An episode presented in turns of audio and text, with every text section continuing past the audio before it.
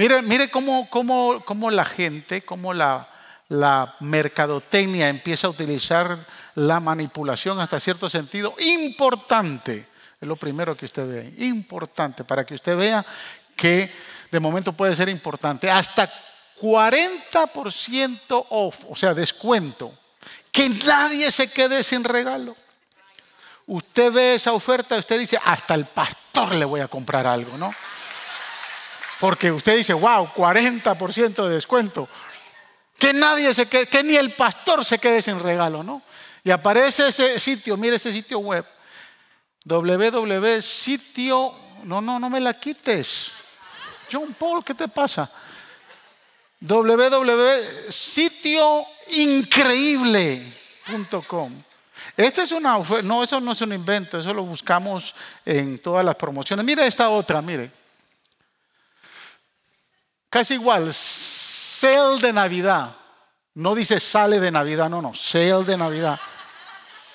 Ya quisiéramos salir, ¿no? Aprovecha ofertas hasta el 40%. ¡Wow! Cuando usted ve eso, usted corre. Usted dice, no, no, ese 40% no me lo pierdo. Aquí hay otra, mire, este es un poquito mejor. Christmas sale, hasta 50% de descuentos. ¡Wow! Usted dice, si, ese par de zapatos vale 100, lo voy a conseguir en 50 dólares. O de momento usted es de los que todavía va a Payless. Usted sabe que en este tiempo hay por un par de zapatos, el otro, el otro par de zapatos 50%. ¿Verdad?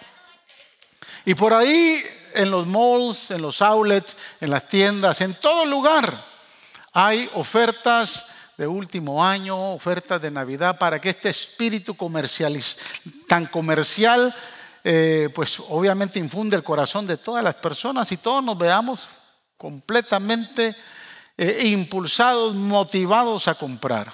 Pero quiero decirle algo, todos estos estas promociones, todas estas ofertas son fake. Yo no sé si usted sabía eso. Mire, aunque usted no me lo crea, yo soy perito en mercadotecnia y publicidad. Me gradué en 1982. Eh, y ya no seguí esa carrera porque pues estoy acá. ¿verdad? Yo creo que estoy mejor acá que, que si hubiese seguido esa carrera. Pero todas estas ofertas son fake. Las grandes compañías, las tiendas, eh, se inventan estas ofertas y no es que le estén regalando un descuento del 40%, del 50%, ya se la sumaron al precio.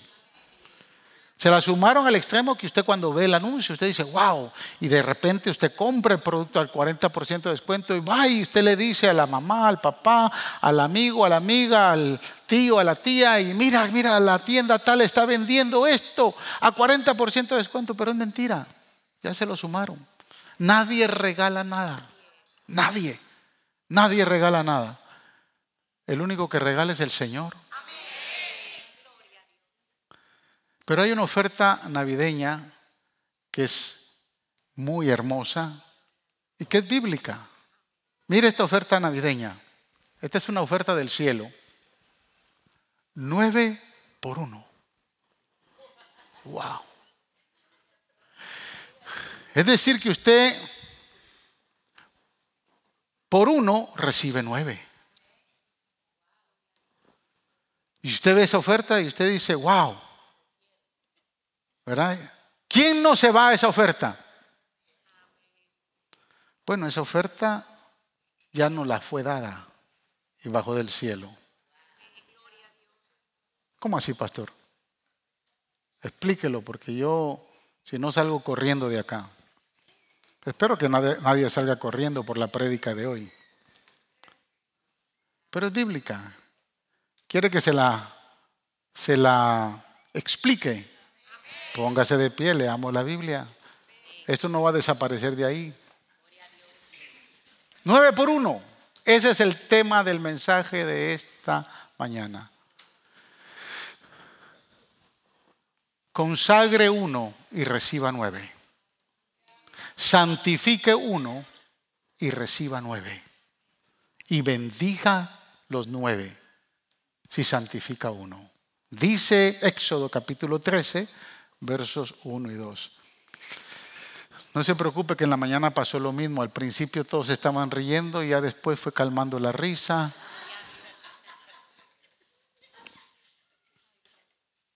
Éxodo 13, versos 1 y 2 dicen, el Señor habló con Moisés y le dijo, conságrame el primogénito de todo vientre. Míos son todos los primogénitos israelitas y todos los primeros machos de sus animales. La Biblia del jubileo dice, santifícame todo primogénito, cualquiera que abre matriz entre los hijos de Israel, así de los hombres como de las bestias, porque mío es, dice el Señor.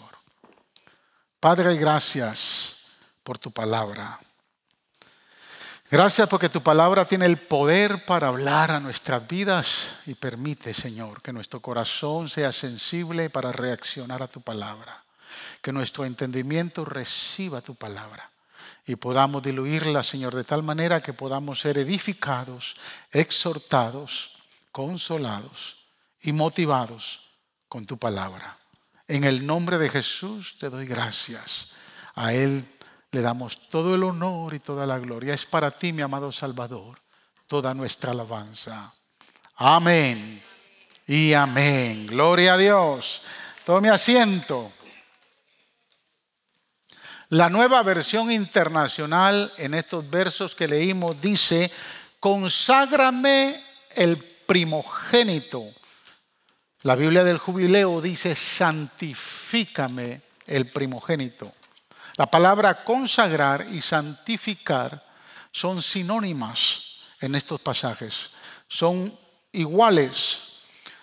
Y lo que vemos aquí, mis amados hermanos, y lo que quiere puntualizar la escritura, es que todo primogénito, ya sea hombre, ya sea de hombre o de animal, es del Señor. El Señor dice, míos son todos los primogénitos.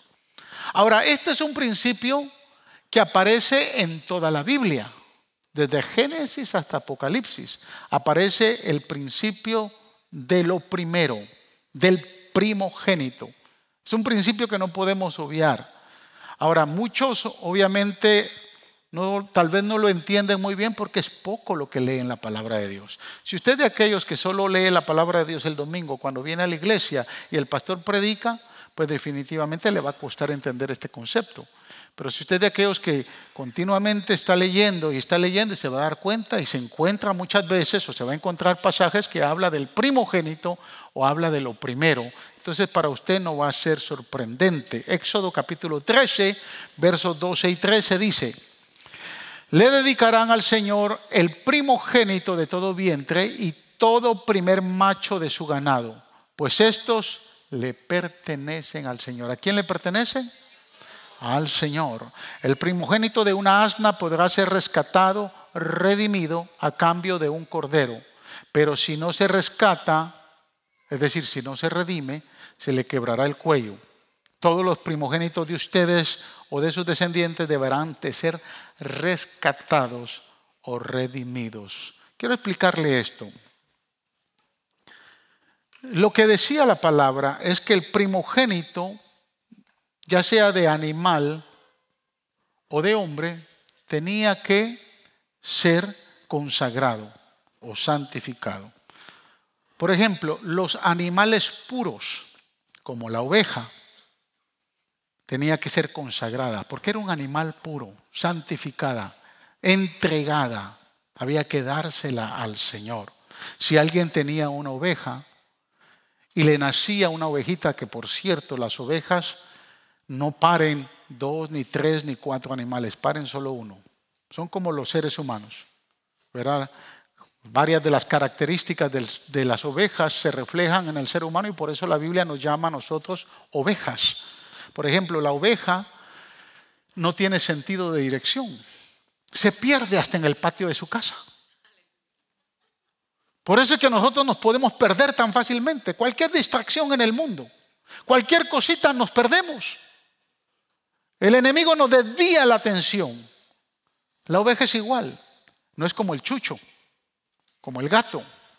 Los perros tienen sentido de dirección. ¿Cuántos tienen perro? Yo tengo uno chiquitío.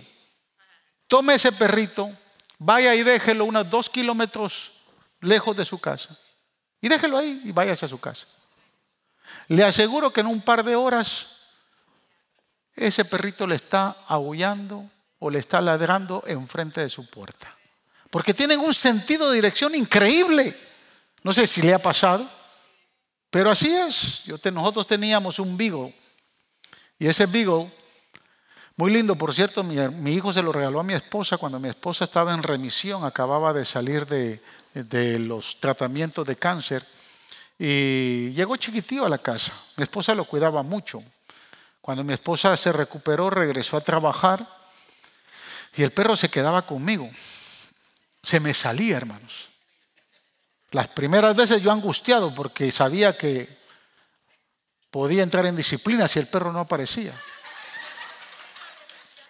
Y un día no lo alcancé. Ay, que se vaya.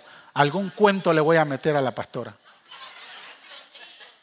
A las dos horas ya estaba de regreso el bendito perro le dio hambre, le dio sed y sabía que había una casa que donde, se le, donde se le alimentaba, donde se le daba de, beber y él no perdía eso. Y por cierto, de vez en cuando se iba, pero aparecía. Yo no sé si usted ha tenido la experiencia, pero la oveja no es así. La oveja no tiene sentido de dirección.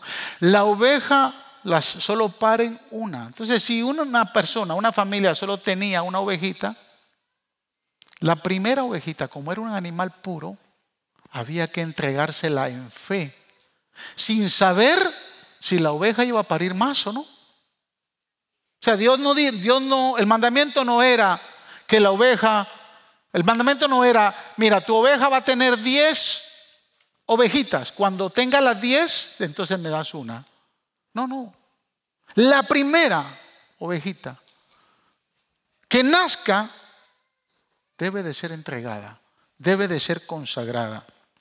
Pero si no se tenía una oveja y se tenía un animal impuro, como los asnos, como los cerdos, entonces habían que redimirlos, había que rescatarlos, porque no se podía presentar un animal impuro en el altar.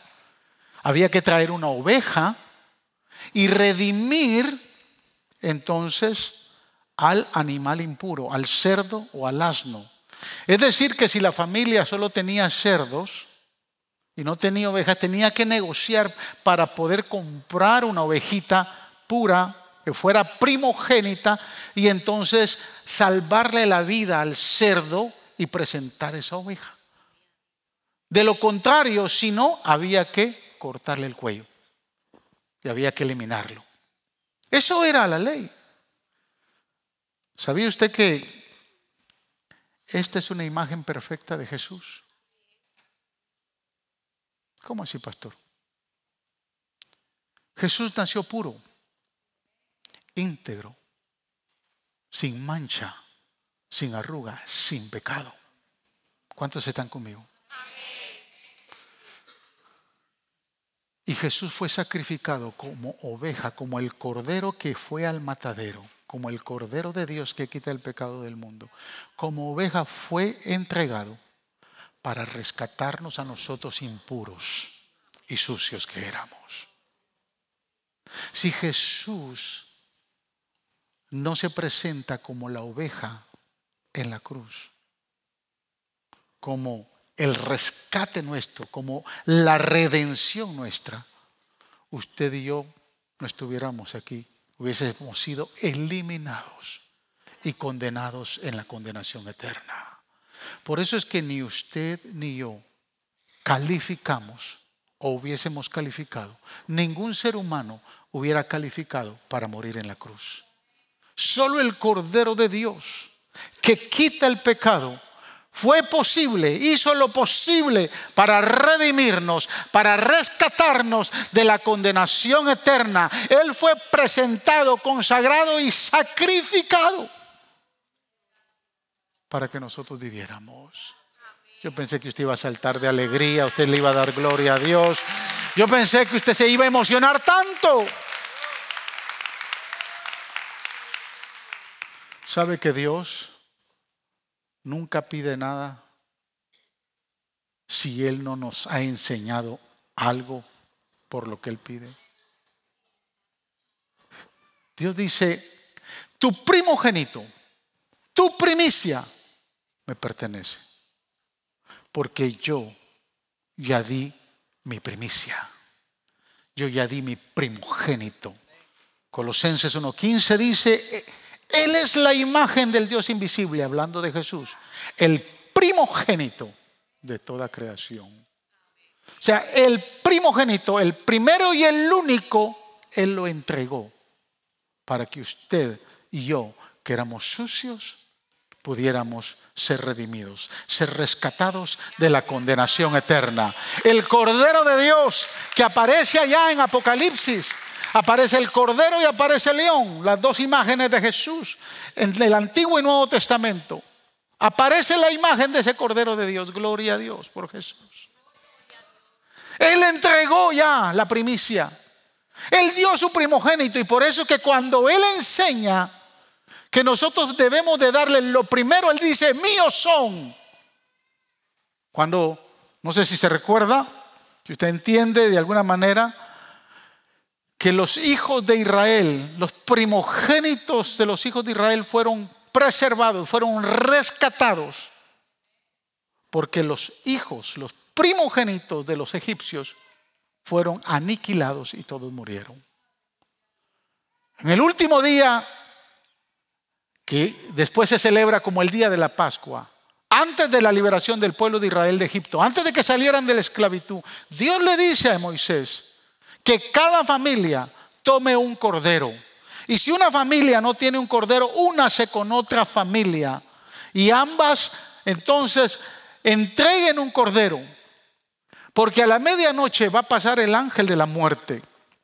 Y cuando ustedes entreguen ese cordero, la sangre de ese cordero se va a rociar en los tinteles de la puerta. Y cuando pase el ángel de Jehová, eso es lo que significa Pascua. En inglés se entiende mejor. Passover, Passover. El ángel va a pasar sobre encima. Los hijos de los egipcios, los primogénitos de los egipcios, no tuvieron nadie que los rescatara, no hubo un cordero que los rescatara y todos murieron porque no hubo sangre de cordero que pudiera rescatarlos. Los primogénitos de Israel fueron rescatados por el cordero. O sea, Dios entregó ese cordero para que fueran rescatados. Quiere decir, hermanos, que Dios entregó a Jesús primero en fe, sin saber si usted y yo íbamos a creer en Él. Antes de saber si tendríamos fe para creer en Él, porque Romanos dice que siendo aún pecadores, Cristo murió por nosotros. Es decir, que las ofertas navideñas le ofrecen a usted algo que usted todavía no tiene. Pero la oferta del cielo ya le entregó a usted ya se lo entregó. Por eso es que nosotros, ese principio de el primogénito, de las primicias, de lo primero aparece en la Biblia. Y es el principio que más adelante se entiende como el principio del diezmo. O sea, Jesús no solo es el primogénito, Jesús es el diezmo de Dios para la humanidad. Fue lo primero que él entregó. Quiero que piensen esto. ¿Por qué Dios tenía derecho a llevarse a los primogénitos sobre la décima plaga en Egipto? Porque eran de él. Pero no hubo ninguno, padre de familia, que rescatara, que ofreciera un cordero para rescatarlos. Al contrario de los primogénitos de los hijos de Israel, los primogénitos son de él. Éxodo 23, 19 dice, llevarás, escuche, a la casa del Señor tu Dios lo mejor de tus primicias. Es decir, yo, Señor, no tengo un cordero en casa, ni un cerdo. Entonces, ¿qué es lo que tengo para ofrecérselo a Él como primero? ¿Qué es lo que tengo, Señor? Lo que Él me ha dado. Y de lo que Él me ha dado yo ofrezco, yo santifico, yo consagro lo primero. Fíjese que aquí no solo dice que los primeros frutos deben de ir a la casa del Señor, sino dice lo mejor de tus frutos. Llevarás a la casa del Señor lo mejor de tus primicias. Déjeme decirle algo, que espero que a usted no le ofenda, pero a Dios no le gustan las obras, ni el bagazo, ni le gusta estar en segundo, ni en tercero, ni en cuarto lugar. Él quiere las primicias, Él quiere lo mejor porque Él entregó lo mejor. Porque Él dio a su único primogénito. Por eso es que Él demanda las primicias. Proverbios 3, 9 al 10 dice, honra al Señor con tus riquezas y con los primeros, aparece otra vez la palabra primero, los primeros frutos de tus cosechas. Así tus graneros se llevarán a reventar y tus bodegas rebosarán de vino nuevo. Wow. Porque el diezmo o las primicias que le damos al Señor no tiene nada que ver con dinero. No es cuestión de dinero, es cuestión de honra. Dice la Biblia claramente, honra al Señor con tus riquezas y con los primeros frutos de tus cosechas. Si consagramos, si santificamos lo primero a Dios, en cualquier actividad que nosotros hagamos, la bendición la vamos a ver en abundancia. Dice, tus graneros se llenarán a reventar y tus bodegas rebosarán de vino nuevo. Lo que pasa es que queremos ver graneros nuevos a reventar,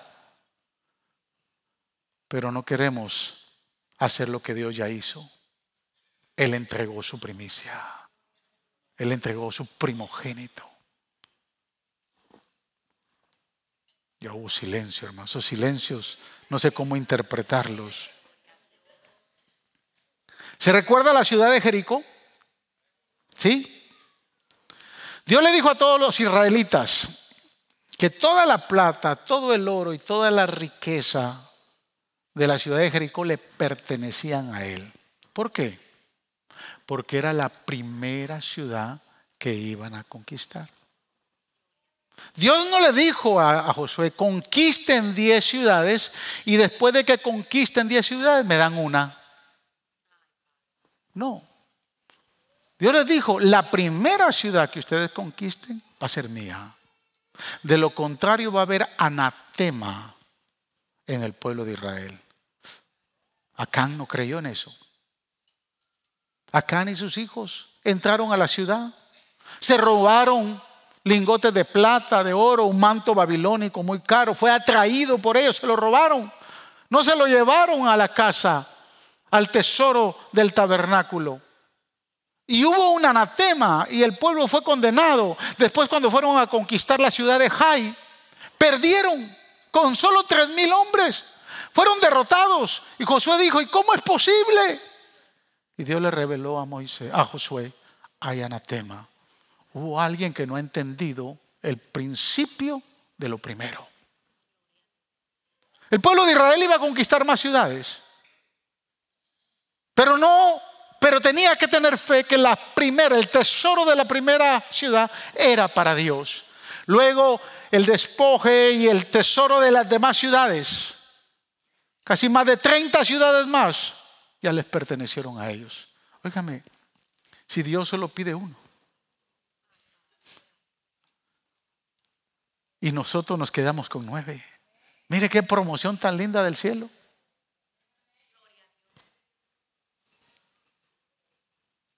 En esto consiste el diezmo, en honrar a Dios con la primicia. El, diezmo requiere de fe.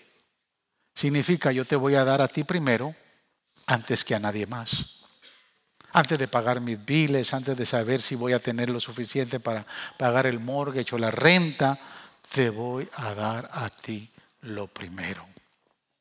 La parte de Dios consagrada antes de utilizarla, cuando se utiliza, es consagrada. De lo contrario, todo lo demás queda condenado. Mire, Génesis capítulo 4, 3 y 5. Los primeros hijos de, de, Adán y Eva no lo entendieron, excepto uno, pero Caín no lo entendió. Dice el verso 3 al 5 de Génesis 4. Tiempo después, quiero que entendamos esto. Tiempo después, Caín presentó al Señor una ofrenda del fruto de la tierra. Abel también presentó al Señor lo mejor de su rebaño, es decir, los primogénitos con su grasa. Y el Señor miró con agrado a Abel y a su ofrenda, pero no miró así a Caín ni a su ofrenda. ¿Por qué no miró a Caín, la ofrenda de Caín con agrado? Si él también trajo. Le voy a decir por qué. Lo dice el verso. Tiempo después, la versión nueva internacional dice, andando el tiempo.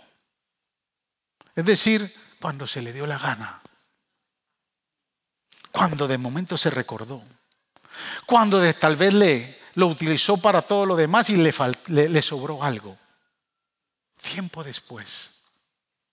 Y Dios vio esa actitud y no le agradó. El, el diezmo debe de estar en primer lugar. Levítico 27:30 dice, el diezmo de todo producto del campo, ya sea grano de los sembrados o fruto de los árboles, pertenece al Señor, pues le está consagrado. ¿Cómo es posible que nosotros tengamos fe para una promoción del 40% de descuentos? para una promoción del 50% de descuento, que es fake, y que no tengamos fe. Para aquel que, que ya nos dio y que lo que espera es que nosotros consagremos lo que a Él le pertenece. El primogénito le pertenece al Señor. Los primeros frutos le pertenecen al Señor. El diezmo le pertenece al Señor. Ahí está el principio. Si no le damos a Dios primero, entonces ya no es diezmo. Ya no es primicia. Ya no es lo primero. Supongamos, hermanos, que tenemos 10 billetes de 100. Déjenme ilustrárselo. 10 billetes de a 100. Déjame ver, no, no, no está acá. Está acá. Ahorita me ayudó, Pastor Leste me va a ayudar el Pastor Pablo. Pastor Leste no pasó la prueba, para ver si tú la pasas. Ven acá. Tenemos 10 billetes. Vamos a decir que yo gano mil dólares a la semana. ¿Verdad que sí? ¿Cuántos ganan mil dólares a la semana? Nadie quiere decir. ganan más. Vamos a decir que, que yo gano mil dólares a la semana. Tengo 10 billetes acá. Ya Él me los entregó. Si yo reconozco que Él es el Dios de mi bendición. Si yo reconozco que mi trabajo me produce esto. O sea, yo no voy a ser aguajero de decir, gracias Señor por mi trabajo cuando no tengo la capacidad de consagrar lo que a Él le pertenece. No le dé gracias a Dios por sus ingresos si usted no tiene la capacidad de honrar a Dios con sus ingresos. Pero si yo ya recibí mil, ¿cuánto le pertenece a Él? Cien. Y el Señor dice, lo primero, las primicias deben de ser para Él. ¿Cuál sería el primero? Recuérdate que si te quedas con Él tienes que devolver diez veces más. Siéntate. Gracias. ¿Sabe cuál es el problema? Que cuando recibimos los mil, decimos, 100 es para pagar la luz, 100 es para pagar el teléfono y el gas, 300 para pagar el carro, tengo que guardar para la renta 300. 100 para eh, el celular, el cable y la comida. ¿Y el Señor?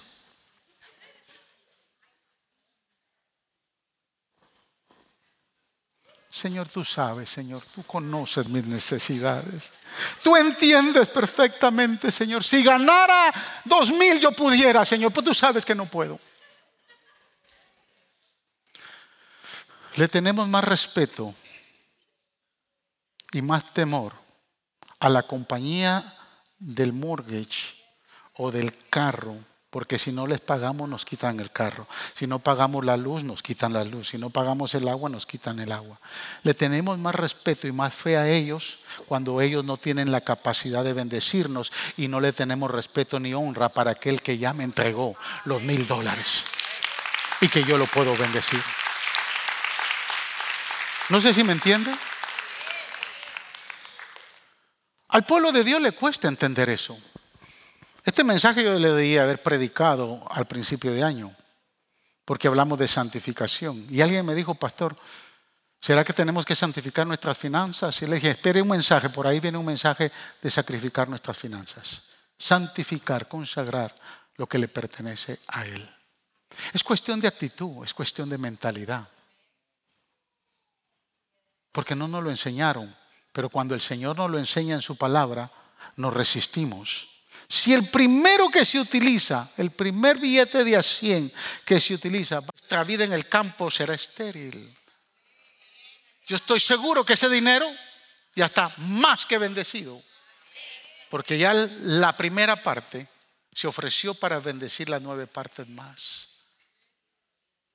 Yo quiero que usted entienda, esta es una, una realidad. Por eso es que la Biblia dice, probadme en esto, dice el Señor. Este es el único lugar en la Biblia que Dios pide que podamos ser probados o que lo probemos a Él, porque es Dios el que nos invita. Pruébenme, dice el Señor.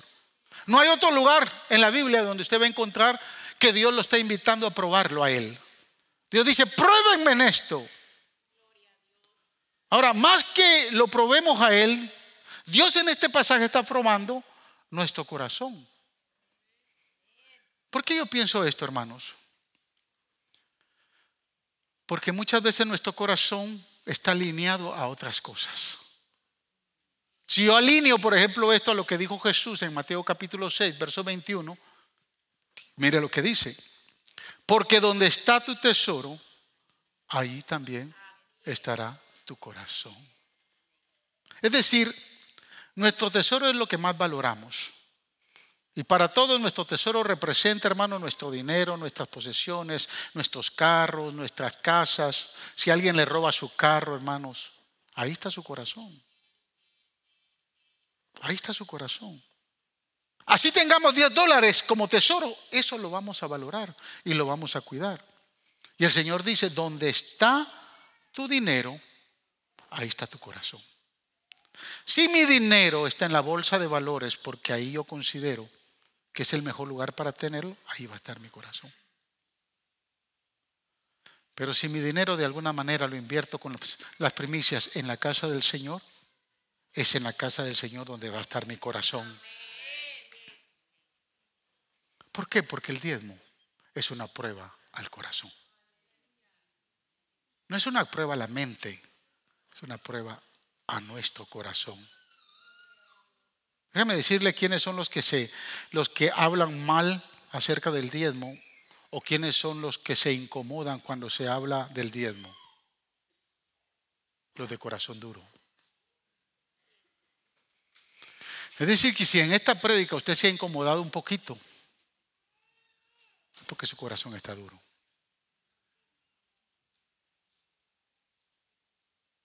Su corazón parece de esclerosis, corazón duro. ¿Qué significa la palabra diezmo? Bueno, significa décimo. Significa el número diez. Quiero que me ayude a contestar estas preguntas. ¿Cuántas plagas mandó Dios sobre Egipto antes de sacar al pueblo de Israel? Dios estaba probando el corazón de Faraón. Por diez plagas probó el corazón de Faraón. ¿Cuántos son los mandamientos? Diez. Con esto Dios tiene la intención de probar nuestro corazón, nuestra fidelidad. ¿Cuántas veces fue probado Israel en el desierto? Ahí son preguntas más profundas. De momento usted no las tiene, pero fueron diez las que Dios probó a Israel en el desierto. ¿Cuántas veces le cambió Dios el salario a Jacob? ¿Se recuerda? Diez veces. Diez veces se lo cambió. ¿Cuántos días probó Dios a Daniel? Ahí en el libro de Daniel. Diez días. ¿Cuántas vírgenes fueron probadas allá en Mateo capítulo 25? Diez. Cinco insensatas y cinco sensatas. ¿Cuántos días de prueba se mencionan en Apocalipsis 2.10? Léalo. Diez días. ¿Cuántos apóstoles existen? Diez. No, no, no, son doce. No se confunda. Estaba viendo si usted sigue la prédica, ¿no? No, no, los apóstoles no son prueba. Número 12 es el número de gobierno. El número 10 es el número de la prueba en toda la Biblia. Dios nos prueba con la décima parte de nuestro salario. Le damos una parte, nos quedan nueve. ¿Qué, qué promoción tan grande? Este pasaje que leímos es bien sencillo de entender.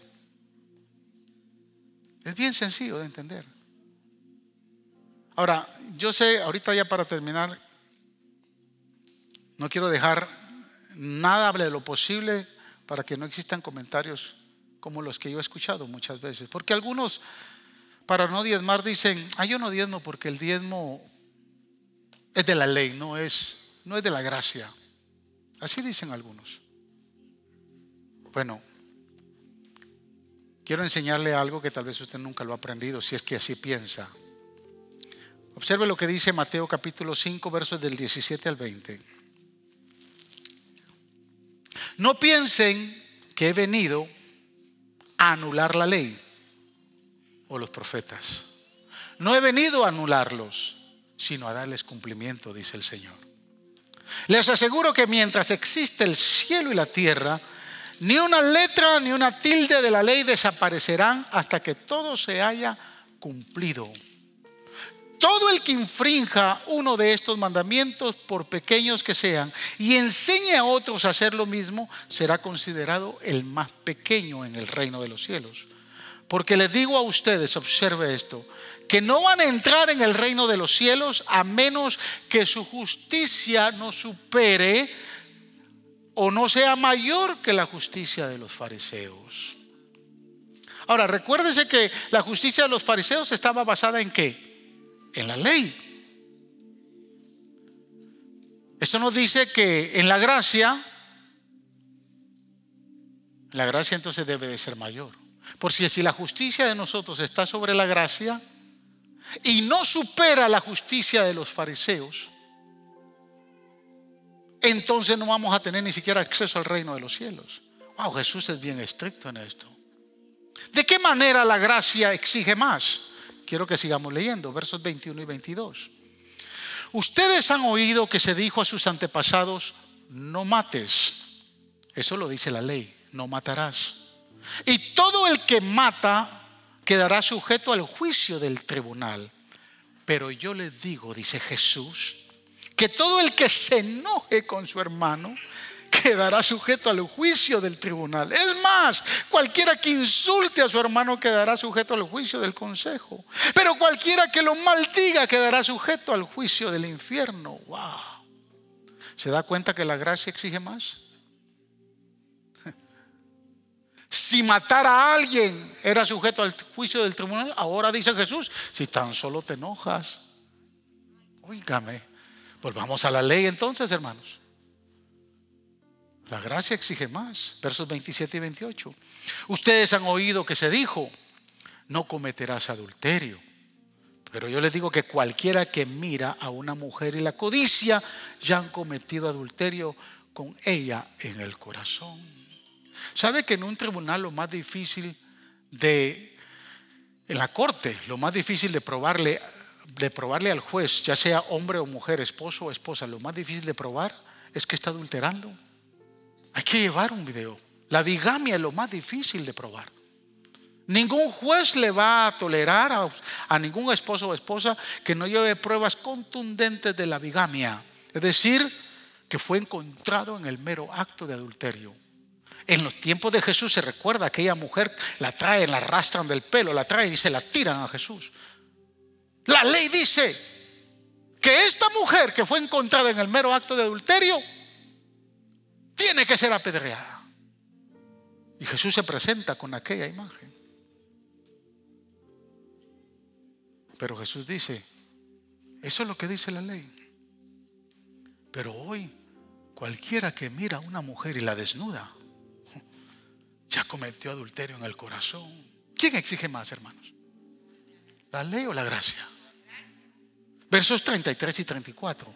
También han oído que se dijo a sus antepasados, no faltes a tu juramento, sino cumple con tus promesas al Señor. Pero yo les digo, no juren ni, ni ningún modo, ni por el cielo, porque es el trono de Dios, ni por la tierra, porque es el estrado de sus pies, ni por Jerusalén, porque es la ciudad santa del gran rey. Decir, que ahora ni siquiera debemos de jurar. Por Diosito que no te vuelva a fallar.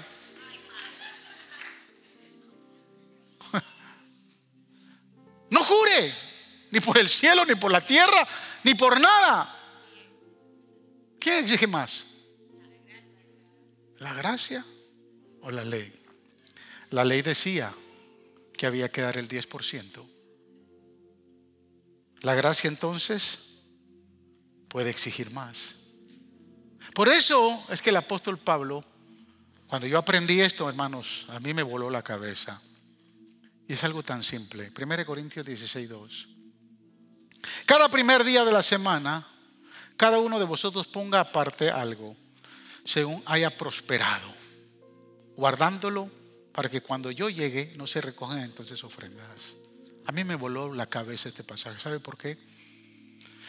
Porque si mi justicia que está en la gracia debe de superar a la justicia de la ley que exige el 10%, cuando yo escucho que el apóstol Pablo dice cada día de la semana, cuando llegues al templo, da conforme eres prosperado. Wow, Señor, tengo que dar más del 10%. Para mí eso fue una enseñanza que me voló la cabeza y le dije un día a mi esposa, a partir de hoy dejamos de dar el 10%. Y nos motivaremos para dar el 12, el 15, el 20, el 25, el 30, ahorita andamos por el 35%. ¿Y sabe qué es lo más sorprendente? Que cada vez que le doy al Señor, más, más me da Él a mí. Wow, si Él no se queda con nada, si Él no escatimó a su único hijo si lo entregó como diezmo, como primicia, no dará juntamente con él todas las cosas a sus hijos que él ama y que él bendice. Es cuestión de actitud. Es cuestión de honra. Miren lo que dice, con esto termino. Mateo 23, 23. Hay de ustedes maestros de la ley. Escúchele lo que le dice a los de la ley aquellos que creen que el diezmo es de la ley. Hay de ustedes, maestros de la ley, fariseos hipócritas, dan la décima parte de sus especies, la menta, el anís y el comino, pero han descuidado los asuntos más importantes de la ley, tales como la justicia, la misericordia y la fidelidad. Escuche, debían haber practicado esto sin descuidar aquello. Es decir, si piensas que el 10% era de la ley, no lo debes de descuidar, porque a lo que se te olvidó es que se te olvidó ser generoso, porque lo que has descuidado es la misericordia y la fidelidad. Has descuidado ser generoso. Has descuidado que más del 10% puedes darle a los pobres, puedes darle a los necesitados, puedes darle a las viudas, puedes darle a los menesterosos, puedes darle a los desprotegidos. Pero no dejes de hacer lo que tienes que estar haciendo, dice el Señor. ¿Por qué? Porque el diezmo es cuestión de honra, no es cuestión de dinero. El diezmo es bíblico, desde Génesis hasta Apocalipsis. Abraham diezmó a Melquisedec casi 500 años antes de la ley, cuando venía cargado con toda la, la destrucción de las cinco ciudades que lo mandó a destruir sin ser un guerrero y sin tener un ejército. Dios lo bendijo y traía el despojo. Y antes de hacer con el despojo lo que tenía que hacer, se encontró con Melquisedec. Y le dijo, debo de entregarte a ti, sacerdote de Dios, los diezmos. Isaac igual, 500 años antes de la ley. ¿Por qué? Porque el diezmo hasta el día de hoy sigue vigente. Escúcheme lo que le voy a decir y con esto cierro. Mi motivación de esta prédica no es alcanzar más diezmos. Yo sé que solo el 15% de la iglesia diezma. Pero me hizo pensar que posiblemente el 85% está condenando sus finanzas. Porque mi experiencia con Dios es que Él ha bendecido mis finanzas. Yo vine 42 años atrás a este país. Vine con una mano atrás y otra adelante. No tenía ni dónde caer muerto. Venía con una maletita, con dos calzoncillos, dos camisetas, un pantalón y un par de calcetines. Y así entré a la gran ciudad de Nueva York. Trabajé como burro. Trabajé haciendo cualquier cosa. Pero aquella vieja me enseñó. Me dijo, no te olvides de honrar a Dios ya sea mucho o poco. Y hoy, después de 42 años, veo a mis hijos prósperos y bendecidos. Dios, Dios nos ha bendecido con propiedades. Y no porque como pastores nos quedemos con el diezmo de esta iglesia. Llevamos 37 años pastoreando. Aquí llevamos 18. Vamos a cumplir 18. Ni siquiera el primer diezmo que entró. Me recuerdo el primer diezmo que entró. En enero del 2006. Fueron 300 dólares que entraron de diezmos a la iglesia. ¿Sabe qué yo hice? Teníamos que pagar una renta. Teníamos que pagar, porque ya teníamos un local. Lo primero que yo hice fue coger 30 dólares y mandarlos a Nueva York a la iglesia madre que nos había enviado. Y continuamos hasta el día de hoy. Esta iglesia diezma. El diezmo no es cuestión de dinero, es cuestión de honra. Yo quiero que usted entre al 2024, no en condenación, entre en bendición. Sin su diezmo o con su diezmo, Dios sigue haciendo cosas aquí y las va a seguir haciendo. Si usted diezma o no diezma, va a seguir Dios bendiciéndonos. Tenemos ya casi 500 mil dólares separados para empezar el orfanato.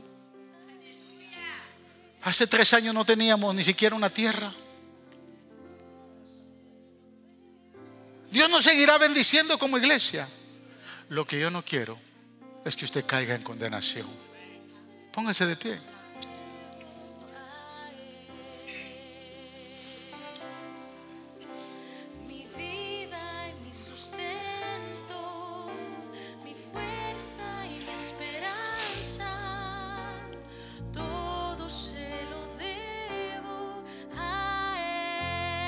Aleluya.